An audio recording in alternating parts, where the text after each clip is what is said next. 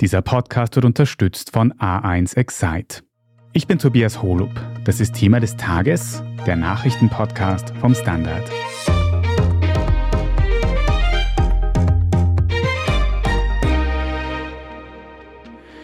Stellen Sie sich vor, es gäbe einen unsichtbaren Schild über Europa.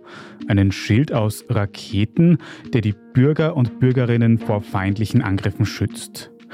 Wenn es nach mehreren europäischen Staaten geht, dann soll dieses Szenario in den kommenden Jahren zur Realität werden.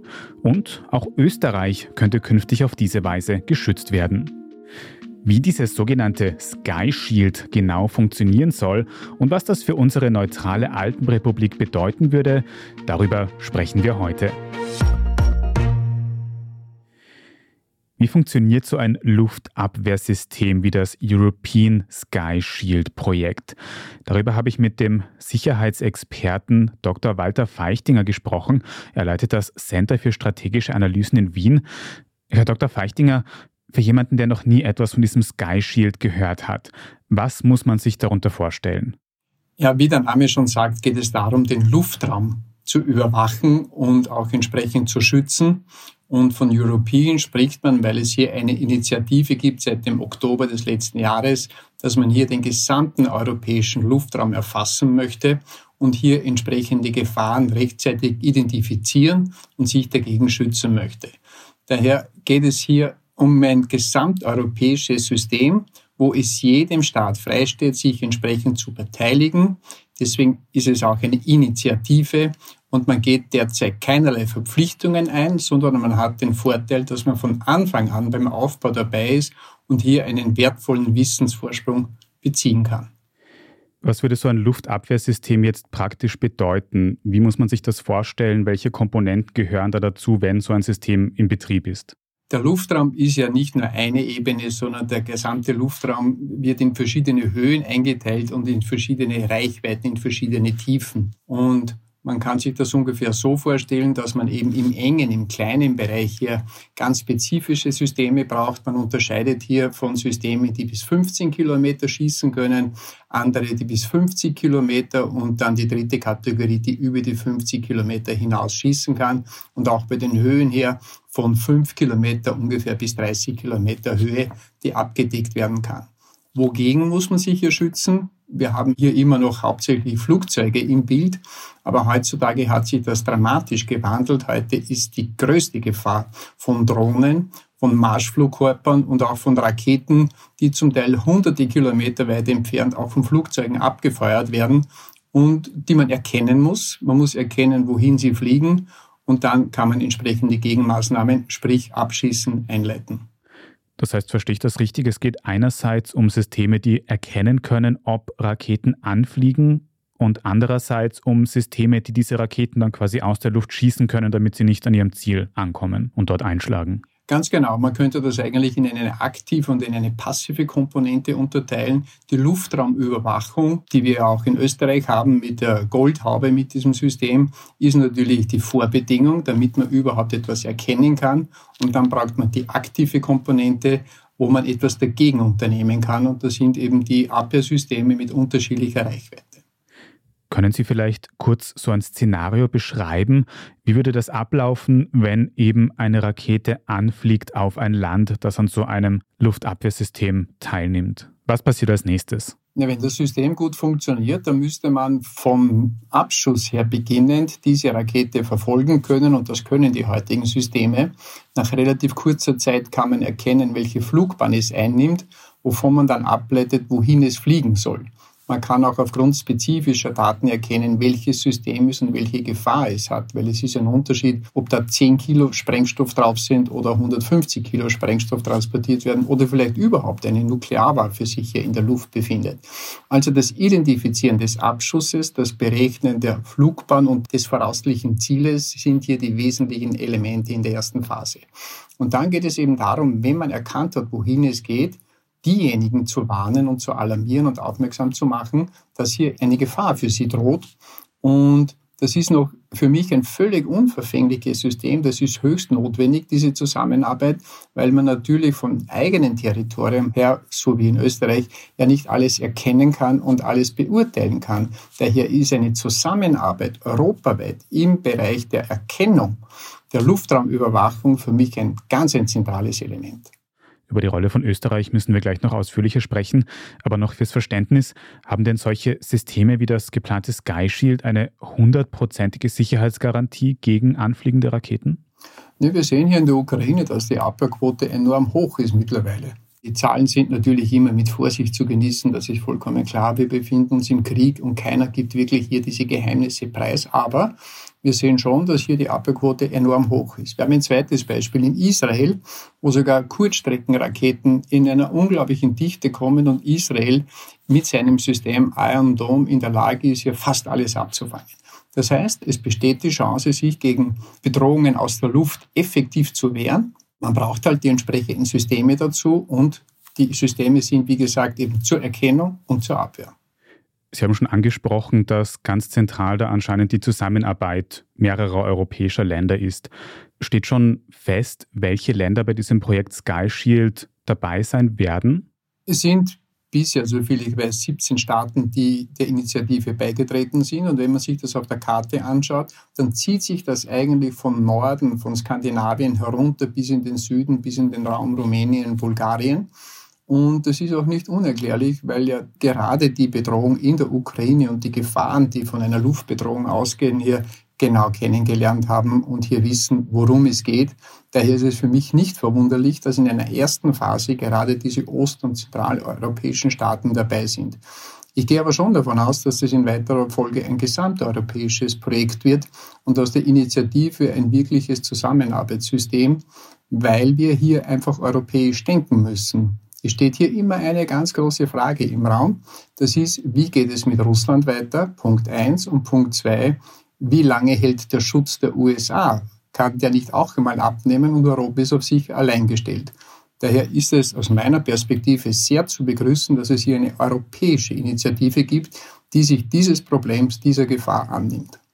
Also wenn ich das richtig verstehe, ein Zusammenschluss von europäischen Ländern, aber nicht im engeren Sinne die EU oder die NATO, sondern wirklich einzelne Länder. Und was das angeht, habe ich auch Meldungen gehört, dass einige größere Staaten, wie zum Beispiel Frankreich oder auch Spanien und Italien, fürs Erste noch nicht dabei sein wollen. Können Sie sagen, warum das so ist und ob das dieses System als Ganzes dann vielleicht schwächen würde, wenn einige große Player sozusagen fehlen? Das ist für mich nicht verwunderlich, dass einige Staaten noch zuwarten aus unterschiedlichsten Gründen. Das könnte zum Beispiel aus rüstungstechnischen Überlegungen sein. Frankreich hat hier Bedenken, dass man amerikanische Systeme auch einbaut. Sie hätten sicher viel lieber eher französische Systeme hier im Einsatz. Und bei Italien werden vielleicht andere Überlegungen im Vordergrund sein. Die schauen derzeit eher viel stärker in Richtung Mittelmeer und haben daher vielleicht gar nicht die Kapazitäten, sich auch hier entsprechend einzubringen. Aber wir stehen am Beginn einer Entwicklung und ich gehe schon davon aus, dass sich auch diese Staaten noch anschließen werden, sobald es mehr Gewissheit und mehr Klarheiten gibt, in welche Richtung, mit welchen Systemen weiterentwickelt wird. Mhm. Und habe ich das richtig herausgehört im bisherigen Gespräch, dass Sie als Sicherheitsexperte so ein European Sky Shield, eine europäische Luftabwehr, als eine sinnvolle Maßnahme bewerten würden? Ich halte diese europäische Luftabwehrkomponente für ein äußerst wichtiges Unterfangen aus zwei Gründen. Zum einen, die Gefahr besteht, das sehen wir in der Ukraine, und es ist auch so, dass ein Flugkörper nicht vor irgendwelchen Landesgrenzen Halt macht sondern das ist wie bei Terrorismus, diese Waffen kennen keine Grenzen, sondern nur lohnende Ziele. Punkt eins. Punkt zwei. Diese europäische Überlegung, hier etwas voranzubringen, das ist doch etwas, was seit vielen Jahren gefordert wird und das jetzt auch endlich gefördert werden kann, weil ja der andere Punkt, diese Abhängigkeit von den USA ganz maßgeblich ist. Und ich gehe schon davon aus, dass es für Europa strategisch von größter Bedeutung ist, in absehbarer Zeit sicherheits- und verteidigungspolitisch unabhängiger zu werden, selbstständiger zu werden. Das heißt aber nicht, sich von den USA zu entkoppeln, sondern mehr auf den eigenen Beinen zu stehen. Was genau das dann für Österreich bedeuten wird, besprechen wir später noch mit einem Kollegen aus unserer Innenpolitikredaktion. Aber danke schon mal Ihnen für diese militärische und internationale Einschätzung, Herr Dr. Walter Feichtinger. Sehr gerne, Herr Olub. Und wir sind gleich wieder zurück. Höchste Zeit für ein Upgrade. Jetzt auf 5G von A1 upgraden in das beste 5G-Netz Österreichs.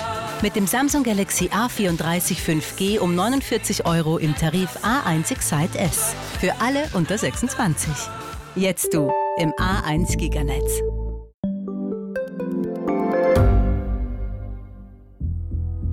Was ich nicht nachvollziehen kann, ist, warum an jedem Unrecht immer ich schuld sein soll. Ein Korruptionsskandal jagt den anderen. Österreich hat in den letzten 30 Jahren viel über Klimaschutz gesprochen, aber zu wenig getan. Die Politik verschläft die Klimakrise. Die Behörden haben alles richtig gemacht. Fehler vergisst man, statt daraus zu lernen. So sind wir nicht. So ist Österreich einfach nicht.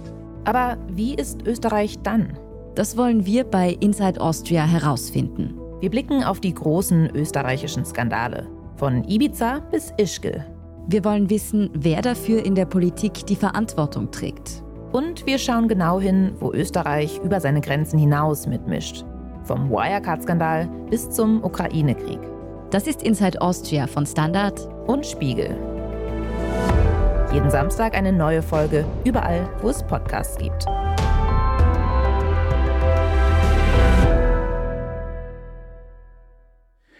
Konrad Seidel, du analysierst für den Standard unter anderem die österreichische Verteidigungspolitik. Und wie steht man denn da jetzt in der österreichischen Regierung zu diesem geplanten Sky Shield Projekt? Wollen wir da in vollem Umfang uns beteiligen und mitmachen? Also Tatsache ist, dass wir zunächst einmal militärisch sehr sicher sind, das zu brauchen. Es ist auch so, dass die Frau Verteidigungsministerin und auch der Herr Bundeskanzler schon seit einem Dreivierteljahr als die Idee von Sky Shield aus Deutschland lanciert wurde, gesagt haben, ja, da wollen wir hinein, jetzt machen sie es halt ziemlich offiziell. Du sagst, man ist sich relativ einig, dass das militärisch notwendig ist. Warum will Österreich da mitmachen? Vor welchen Bedrohungen wollen wir uns konkret schützen? Das, was man heute oft noch als Idee hat, wie schaut denn eine Bedrohung aus der Luft aus, das ist ja geprägt von den Bildern, die wir aus dem Zweiten Weltkrieg kennen, mit Flächenbombardements oder wie es es auch noch in den 60er Jahren in Vietnam auf Hanoi gegeben hat. Aber heutzutage sind Bedrohungen viel eher Raketen. Russland setzt möglicherweise Hyperschallraketen ein, es gibt sehr weitreichend fliegende Marschflugkörper und Drohnen. Und hier ist es wichtig, dass man ein integriertes System hat, das sowohl passiv Luftraumüberwachung machen kann, also feststellen kann, weit, weit entfernt kommt da irgendwas daher und aktiv es mit einer Abwehrlenkwaffe bekämpfen kann. Jetzt ist Österreich aktuell in keinen großen Konflikten beteiligt. Ist also wirklich die Bedrohung durch Russland der große Auslöser für diese aktuellen Diskussionen auch in Österreich? Tatsache ist, dass man in dem Krieg Russlands gegen die Ukraine sehr deutlich sieht, dass sich die Szenarien einer Bedrohung geändert haben und dass alle westlichen Länder auf diese Art der Kriegsführung sehr schlecht vorbereitet sind. Österreich ist besonders schlecht vorbereitet, weil Österreich in der Fliegerabwehr ganz besonders wenig getan hat in den letzten Jahren. Wir haben es eher in den letzten 30 Jahren abgebaut. Jetzt kommt man drauf, dass diese Waffen mögliche Bedrohungen sind. Man muss immer sagen, es ist keinesfalls sicher, dass sowas kommt. Aber wenn man sagt, die Bedrohung könnte einmal auftreten und aktuell werden, dann kann man nicht sagen, okay, gehen wir ins nächste Geschäft und kaufen wir eine Waffe, um das abzuwehren, sondern so etwas braucht eine langfristige Planung und es braucht, da es einen großen Raum abzudecken hat, auch eine internationale Koordination. Kann man eigentlich einschätzen, wie viel diese Systeme oder eine Beteiligung an diesem SkyShield-Projekt Österreich kosten würden? Ich habe mit hohen Militärs gesprochen und wenn ich gesagt habe, eine Zahl so von zwei bis drei Milliarden Euro, hat das keinen Widerspruch erzeugt. Tatsächlich weiß man es nicht, was es kostet. Das hängt auch damit zusammen, dass man sagt, naja, was wird Österreich in so etwas einbringen? Was muss es einbringen? Was wollen andere Partner, dass man tut? Und möglicherweise ist es ja so, dass Österreich, der Herr Bundeskanzler hat es vorsichtig angedeutet. Der Herr Bundeskanzler hat gesagt, Österreich könnte ja Daten liefern. Tatsächlich sind wir in Österreich in der sehr glücklichen Lage, dass wir mit dem Radarsystem Goldhaube unglaublich weit also bis Berlin, bis Sarajevo und im Osten auch sehr, sehr weit bis zur Ukraine schauen können, dass wir da wertvolles Datenmaterial in so ein Projekt einbringen können, wo man sagt, okay, da kommt was, möglicherweise gar nicht eine Bedrohung für uns, aber vielleicht wissen die in München dann ganz gerne, dass was auf München zufliegt. Und umgekehrt könnte es sein, dass sie sagen, da fliegt was auf Österreich zu, da können wir mit einer weitreichenden Rakete aus unseren Ländern helfen. Mhm. Jetzt haben wir heute schon gehört, wie so ein System funktioniert. Da gibt es verschiedene Komponenten. Und verstehe ich dich jetzt richtig, dass in Österreich dann quasi gar nicht diese großen Raketenbatterien stehen würden, die Raketen zur Abwehr abschießen, sondern wir eben möglicherweise nur diese Radarsysteme quasi beisteuern? Also die Kurzstreckenfliegerabwehr, also irgendetwas, was wirkt auf Distanzen bis 15 Kilometer oder so, das muss man jedenfalls selbst beschaffen. Da haben wir fast nichts. Wir können, wenn wir Glück haben, derzeit den Flughafen Wien und die Raffinerie Schwächert mit einem kleinen Schirm umgeben und hoffen, dass da nichts durchkommt. Aber ansonsten für eine breitere Fliegerabwehr, auch für die Truppe, da haben wir eigentlich gar nichts. Also die Kurzstreckenwaffen brauchen wir jedenfalls und wohl auch für Medium Range, wie man sagt, also bis zu 50 Kilometer, das nimmt uns keiner ab. Da kommt keiner her und sagt, hey, komm, da schicken wir einen solchen Laster mit einem Launcher nach Österreich. Nein, das muss da sein, das muss man kaufen. Die Frage ist, ob es etwas, was weitreichend ist, wo man sagt, okay, man kann eine Interkontinentalrakete abschießen. Vielleicht brauchen wir das nicht, weil wir hoffen, dass eine Interkontinentalrakete gar nicht auf Österreich gerichtet ist. Sicher wäre ich mir nicht, weil im Kalten Krieg war das so. Mhm. Und wenn dieses Sky Shield aber in vollem Umfang in Betrieb gehen würde, Österreich dabei wäre, dann wäre das ganze Land relativ sicher geschützt vor Angriffen. Naja, man muss nicht das ganze Land schützen. Das ist ja auch so eine Fiktion. Ja, man kann eh nicht überall. Ja, ich glaube, es gibt einige Seitentäler, die so unwahrscheinlich Ziele sind, dass man sagt, da braucht man keine große Deckung. Aber für Bereiche der kritischen Infrastruktur. Das betrifft von Staudämmern. Wir haben gesehen, was für verheerende Wirkung sein könnte, wenn ein Staudamm in der Ukraine gesprengt wird oder Staudämme, Kraftwerke überhaupt, auch Ballungszentren, Flughäfen. Das sind alles Bereiche, wo man sagt, da ist man gut beraten, einen guten Schutz aufzubauen. Der kann teilweise auch mit den Eurofightern gegeben sein. Der Eurofighter ist auch mit der Iris-T ausgerüstet, aber man kann nicht ständig mit Eurofightern den Luftraum über Wien sichern. Da ist die Durchhaltefähigkeit halt nicht sehr groß. Aber Tatsache ist, das sind Systeme, die ineinander greifen und sie sind leider sehr teuer. IRIS-T hast du schon angesprochen. Zur Erinnerung, das ist eines dieser deutschen Luftabwehrsysteme. Und du hast jetzt auch schon ganz oft angesprochen, dass das im Kern eine internationale Zusammenarbeit ist zwischen verschiedenen Ländern bei diesem Sky Shield-Projekt. Ganz viele von diesen Ländern sind auch in der NATO. Ist also dieses ganze Projekt überhaupt mit der österreichischen Neutralität vereinbar, wenn wir da ganz maßgeblich, ganz stark zusammenarbeiten mit anderen, auch NATO-Ländern?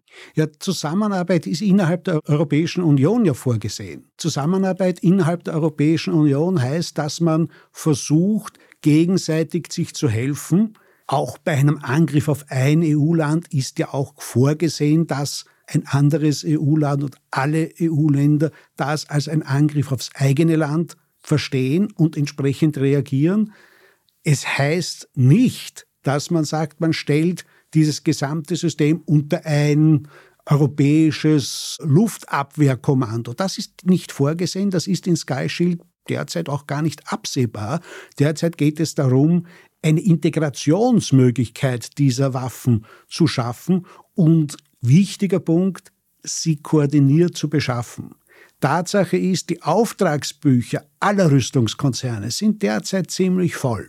Das heißt, wenn man jetzt sagt, oh, wir denken jetzt ein Jahr nach und dann in einem Jahr entscheiden wir uns, wir wollen das und das kaufen, dann wird uns ein Hersteller sagen, sehr gute Idee, liebe Österreicher, 2035 hätten wir da was.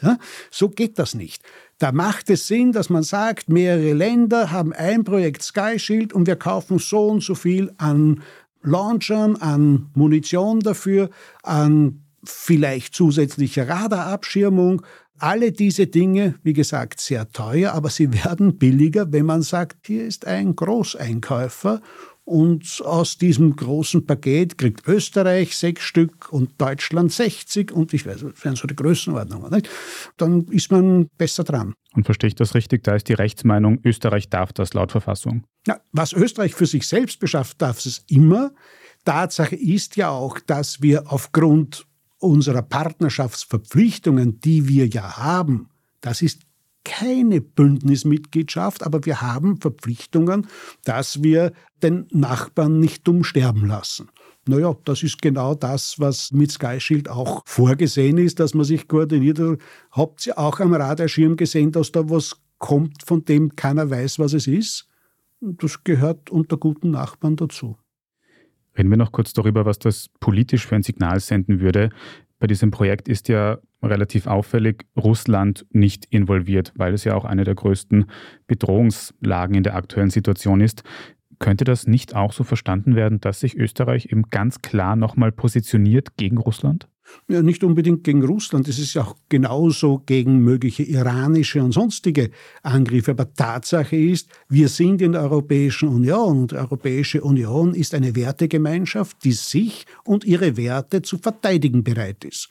Und da ist Österreich dabei und es ist gut, wenn Österreich hier nicht so in einer Trittbrettfahrerrolle auftritt, sondern sagt, ja, wir sind dabei, wir sind ganz normal dabei, unser Land zu schützen und dies gemeinschaftlich abzudecken. Du hast schon gesagt, bei diesem Projekt geht es vor allem darum, dass man nicht Ewigkeiten warten muss, um solche Systeme anschaffen zu können. Wie geht es also weiter? Was sind die nächsten Schritte und wann könnte so ein Sky Shield tatsächlich in Betrieb gehen? Naja, das geht immer relativ langsam, wobei die ersten Komponenten in Produktion bzw. Zulauf sind. Es wird immer davon ausgegangen, dass nach zwei Jahren die ersten Geräte irgendwo einmal sind. Koordination dauert länger, aber dass man sagt, ab 2025 bis 2030 ungefähr würden die ersten Pflöcke eingeschlagen dann muss man sehen, wie das System aufwächst, wie weit man es aufwachsen lassen will. Ich habe schon darauf hingewiesen, es könnte sein, dass man sagt, man braucht einen Schutz vor interkontinentalen Atomraketen. Da braucht man dann erhebliche Kapazität dafür. Wie gesagt, das muss nicht unbedingt in Österreich stehen, weil die haben eine sehr lange Flugbahn. Aber Israel zeigt vor, wie das geht. Israel hat einen sehr guten Schirm, der heißt Iron Dome und der erfasst so ziemlich alles, ob das jetzt irgendeine Kleinstrakete ist, die aus dem Gazastreifen kommt oder wenn es der Fall wäre, dass etwas aus dem Iran daherfliegt, dann würde Israel auch reagieren können. Am kommenden Freitag soll es nächste Gespräche geben in der Schweiz, wo auch Österreich beteiligt ist. Wie es mit dem Projekt weitergeht, vielleicht erfahren wir dann auch noch mehr Details. Danke mal dir heute für diese Einschätzung, Konrad Seidel. Es war ein Vergnügen. Wir machen jetzt dann gleich noch weiter mit unserer Meldungsübersicht und sprechen darüber, wie es mit den schweren Protesten in Frankreich weitergeht. Wenn Ihnen, liebe Zuhörerinnen und Zuhörer, diese Folge von Thema des Tages bis hierhin aber schon gefallen hat, dann abonnieren Sie uns am besten sofort auf Ihrer liebsten Podcast-Plattform, dann verpassen Sie auch keine weitere Folge mehr. Bei der Gelegenheit können Sie sehr gerne auch eine gute Bewertung oder einen netten Kommentar dort lassen, dann können uns in Zukunft noch mehr Menschen finden. Vielen Dank dafür. Wir sind gleich wieder zurück.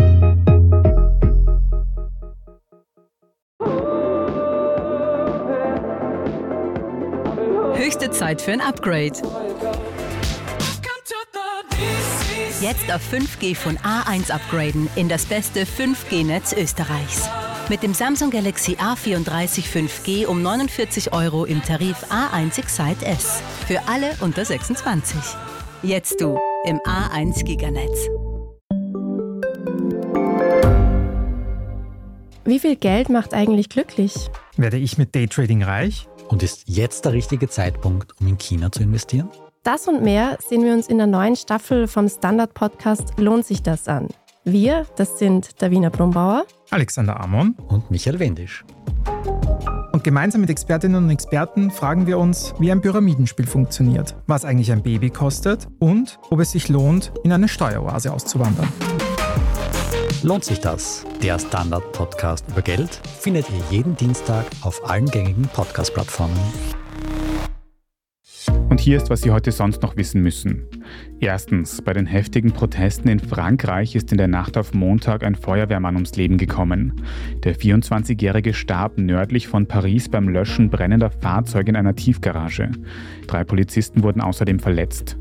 Es war bereits die sechste Nacht in Folge, in denen es Unruhen gegeben hat.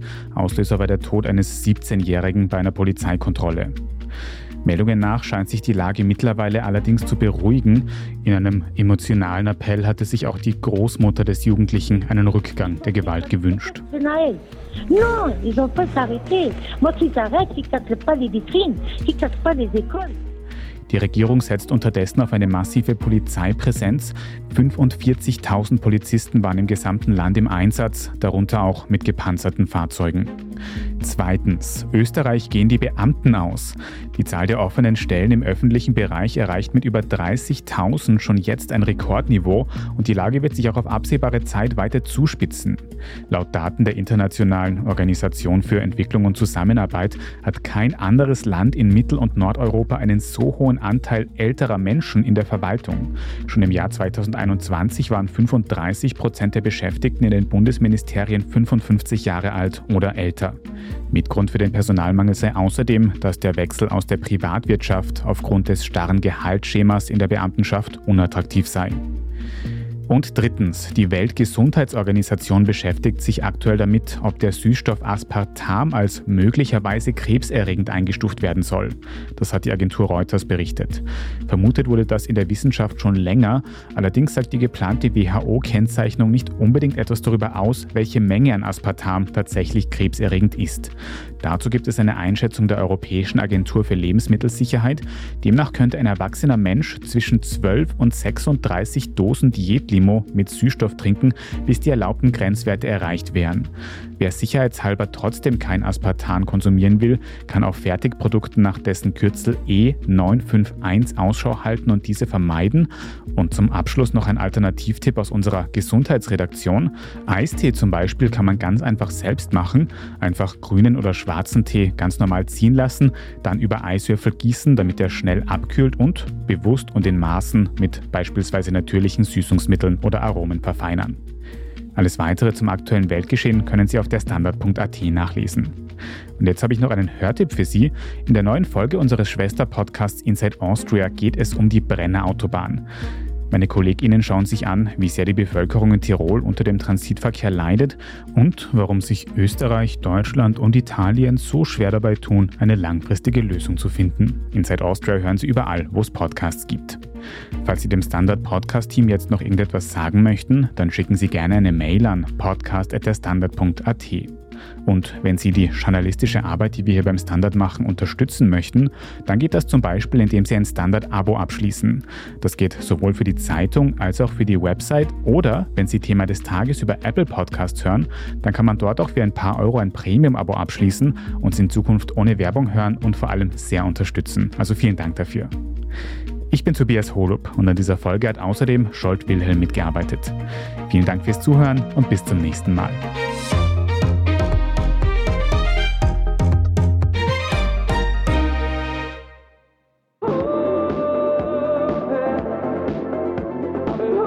Zeit für ein Upgrade. Jetzt auf 5G von A1 upgraden in das beste 5G-Netz Österreichs. Mit dem Samsung Galaxy A34 5G um 49 Euro im Tarif A1 Excite S. Für alle unter 26. Jetzt du im A1 Giganetz. Gibt es außerirdisches Leben? Haben Tiere ein Bewusstsein? Können wir durch die Zeit reisen? Es gibt so viele große Fragen, die uns Menschen seit Jahrtausenden beschäftigen. Aber erst jetzt kann die Wissenschaft Antworten darauf liefern. Oder neue Rätsel entdecken. Ich bin Tanja Traxler. Und ich bin David Rennert. Im Standard-Podcast Rätsel der Wissenschaft gehen wir großen Fragen der Menschheit auf die Spur. Wir fragen Wissenschaftlerinnen, was in schwarzen Löchern passiert. Wo die Aliens bleiben. Und die Fusionskraftwerke. Und wo die Mathematik an ihre Grenzen stößt. Rätsel der Wissenschaft. Jeden Mittwoch eine neue Folge. Überall, wo es Podcasts gibt.